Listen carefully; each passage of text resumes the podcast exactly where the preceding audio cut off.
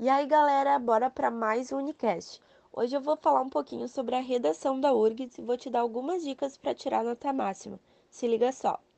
A prova de redação é o maior desafio para muitos dos vestibulantes. Quando a gente fala da redação da URGS, é importante prestar atenção nos mínimos detalhes para se dar bem na prova, porque pode ser ela que vai definir quem é aprovado ou não.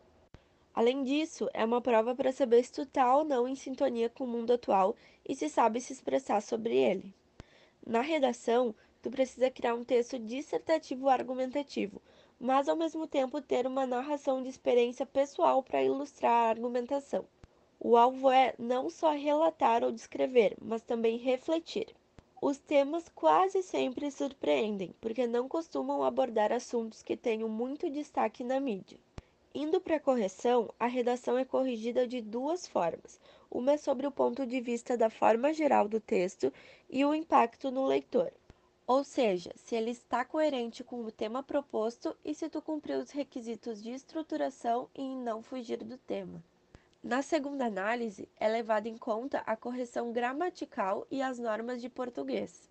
Ou seja, se o texto está com coerência e coesão textual, se usa norma culta da língua e se não possui erros de escrita e gramática. Por último, um dos pontos principais para ter uma redação nota máxima é saber os critérios de avaliação de cada vestibular.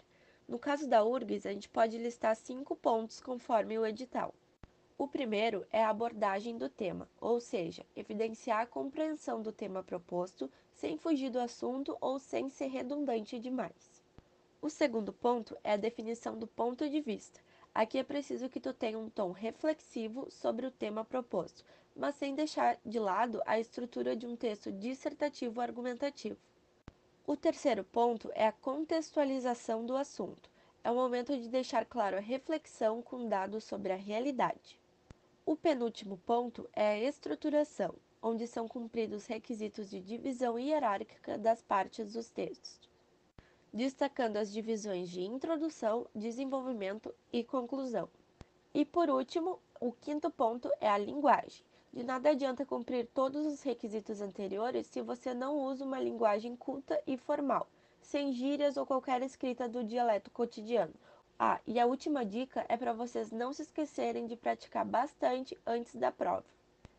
Então é isso, galera. Finalizamos mais um Unicast. Espero que essas dicas tenham te ajudado e daqui uns dias eu volto com mais conteúdo para vocês.